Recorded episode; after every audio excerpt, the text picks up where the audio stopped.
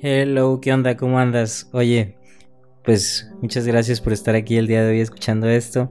Yo soy Mr. Moon y te doy la bienvenida al primer episodio ahora sí de yo aquí hablando un poquito más cercano de varios temas que traigo rondando la cabeza, pensamientos que me gustaría compartir contigo. Y bueno, pues vamos empezando con el tema del día de hoy. Ya sabes que no estoy aquí para enseñarte nada.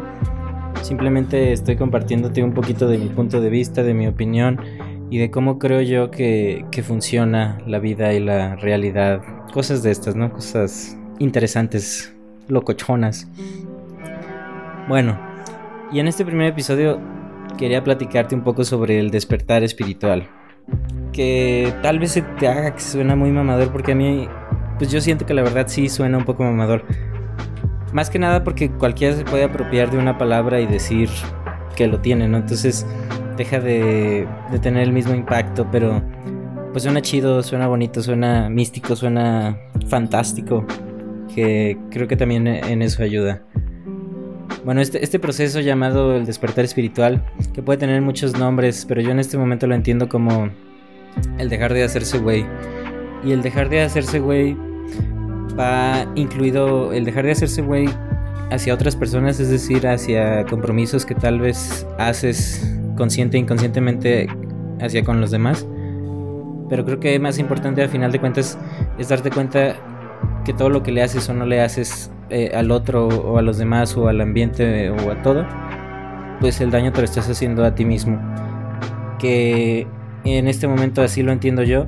No estoy diciendo que, que tengas que entenderlo igual que yo. Lo que te resuene, pues ya sabes, tómalo. Lo que no, investigalo. Eh, tú mismo ponlo a prueba y ya luego tú decides. Y otra vez, esto te lo voy a narrar desde mi experiencia. Por lo menos en mi caso, tuve varias experiencias que me llevaron al límite de mí mismo y tuve que abrirme a nuevas posibilidades, por así decirlo.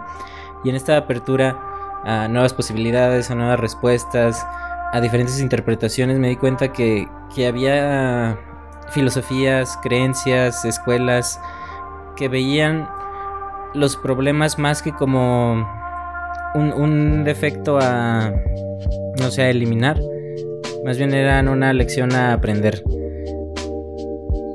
Y, al empezar a leer de diferentes interpretaciones de, de, cómo funciona la realidad para algunas escuelas, para algunas personas, pues me di cuenta que a final de cuentas cada quien elige este, cómo funciona su propia realidad individual.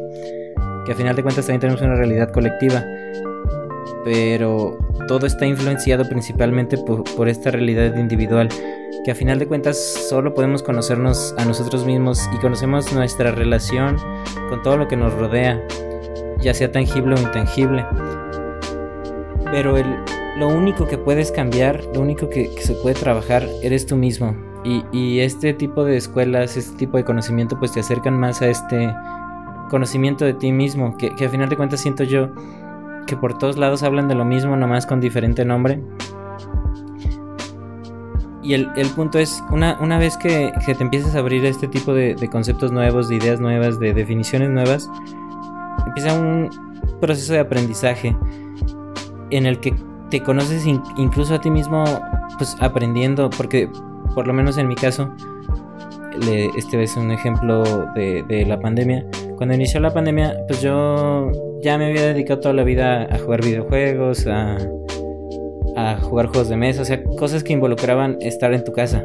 Entonces, cuando llegó la pandemia, todo el mundo empezó a hacer este tipo de actividades, pero yo ya las había hecho toda mi vida. Entonces, busqué, por ejemplo, leer, que leer, eh, pues por lo menos yo no, no me gustaba cuando estaba en la prepa, me acuerdo que cuando nos dejaban libros nunca los leí y ahora leo por gusto. Entonces este tipo de cosas solo las aprendí probando y equivocándome. En mi caso en la lectura, por ejemplo, siento que yo que en vez de quitarte energía, por ejemplo, cuando veo una serie o algo así, termino con mucha flojera o con, con ganas de seguir ahí acostado viendo series. Y cuando estoy leyendo algo, se, se, me empiezan a llegar ideas, empiezo a imaginar cosas. O sea, es como más constructivo dentro de mi propio mundo interno. También por eso me gustó más. Bueno, y, una vez que empiezas a abrirte a nuevos a nuevos aprendizajes, también empiezan a llegar herramientas de, autoconocimiento, por ejemplo la lectura, que, siento yo que es una, una manera interesante de conocer qué cosas son las que te emocionan más, que, más allá de, de lo visual. ¿Qué, ¿Qué, ideas, qué conceptos son los que te atraen realmente?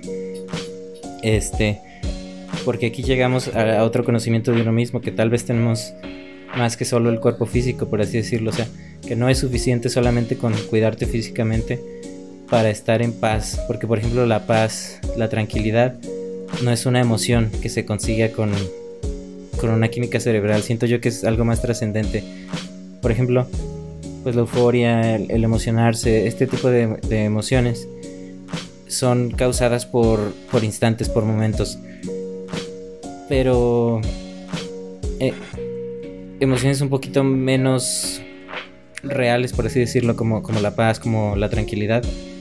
Claro que a final de cuentas pues también son determinadas por, por ciertos químicos, como la serotonina, por ejemplo, pero siento yo que son más trascendentales, o sea, que, se aprecian a lo largo del tiempo, no tanto en el instante. Y, siento yo que este tipo de sensaciones o de emociones te hacen poder enfocarte más en crear la vida que quieres en lugar de tratar de escapar de la que no quieres. Que a final de cuentas esta paradoja te termina enredando en los mismos problemas una y otra vez. Pero bueno, este bucle también del que les platico, del que estamos enredados todos, también es una de las lecciones a aprender. Porque por algo estamos aquí, o sea, si estás escuchando esto, si yo te estoy platicando esto, no, no es que yo sea un maestro que de alguna manera aprendo cosas que nadie más sabe. Siento yo que todos tenemos conocimiento igual o superior o, parecido por lo menos. Nada más no, no, nos hemos escuchado porque todos lo traemos adentro porque pues a eso venimos, ¿no? A aprender, a crecer como personas. Y para poder crecer tenemos que empezar a soltar las versiones de nosotros que están heridas. Porque la misma sociedad o, el, impulso del sistema nos obliga a, mantener la calma, eh, la estabilidad en situaciones difíciles, que, no estoy diciendo que esté mal, o sea, qué bueno que aprendas a hacer esto.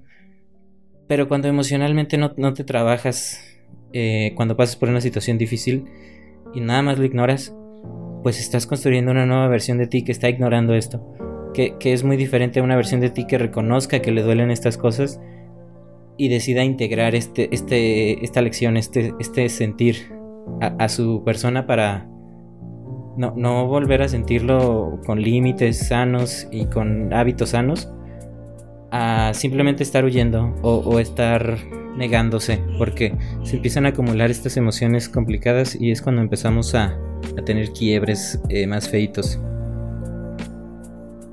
Y bueno, eh, el, el, chiste de estos caminos también, según mi experiencia, más bien cuando empiezan a ser efectivos estos caminos, que es cuando empieza lo interesante, es cuando te, te obligan a voltear esas heridas de las que estoy hablando que deberíamos sanar. Y si estás llegando hasta aquí, te recomiendo que empieces por sanar las heridas de, tu primer círculo social, que de ahí vienen todas las demás heridas, nada más son un recordatorio de que te hiciste eso en algún momento. Y el primer círculo social que tenemos, nuestra primera tribu, pues es nuestra familia primaria, con nuestra mamá y nuestro papá, y si tienes hermanos, pues también hermanos. Y por ejemplo, con nuestros papás, ya sea que los hayas tenido físicamente o no. Oye, me echo un vasito de agua. ya sea que haya estado físicamente o no tu padre y, o, tu madre, a final de cuentas la idea te acompaña toda la vida. Si no tuviste mamá, la idea de que no tuviste mamá te va a acompañar toda la vida, entonces también tienes que aprender a perdonar. Y no es nada más como de que, ay, deja perdono y ya estuvo. No, en mi caso, bueno, siento yo, tienes que enfocarte en tratar de, de, revivir todas las emociones que sentiste en ese momento, pero sabiendo que ya no es ese momento, sino que eres tú quien observa eso desde otro punto de vista, desde, otra perspectiva, para que puedas aprender cómo te sentiste, qué, fue realmente lo que te hizo sentir y que te des cuenta que detrás de todas esas emociones negativas lo único que hay es amor. Porque creo yo que todo, todo lo hacemos por amor. También el decir que hay unas personas que están mal, que están bien, simplemente creo que aprendieron a amar diferente. No, no, es, no es que haya alguien malo, siento yo que, que a final de cuentas lo hace de amor por amor a su manera. Que, bueno, hay casos medio complicados en los que no puedo defender a las personas, ni siquiera es mi intención defender a nadie, solo te hablo desde mi experiencia otra vez. Y bueno, para, empezar a sanar estas heridas, pues hay que voltearlas a ver, reconocerlas. Y, no es un proceso de un día. Tarda, tarda unos añitos a veces. Pero pues aquí estamos, ¿no? Que, que, a final de cuentas es lo único que tenemos. Tiempo, camino, camino por caminar.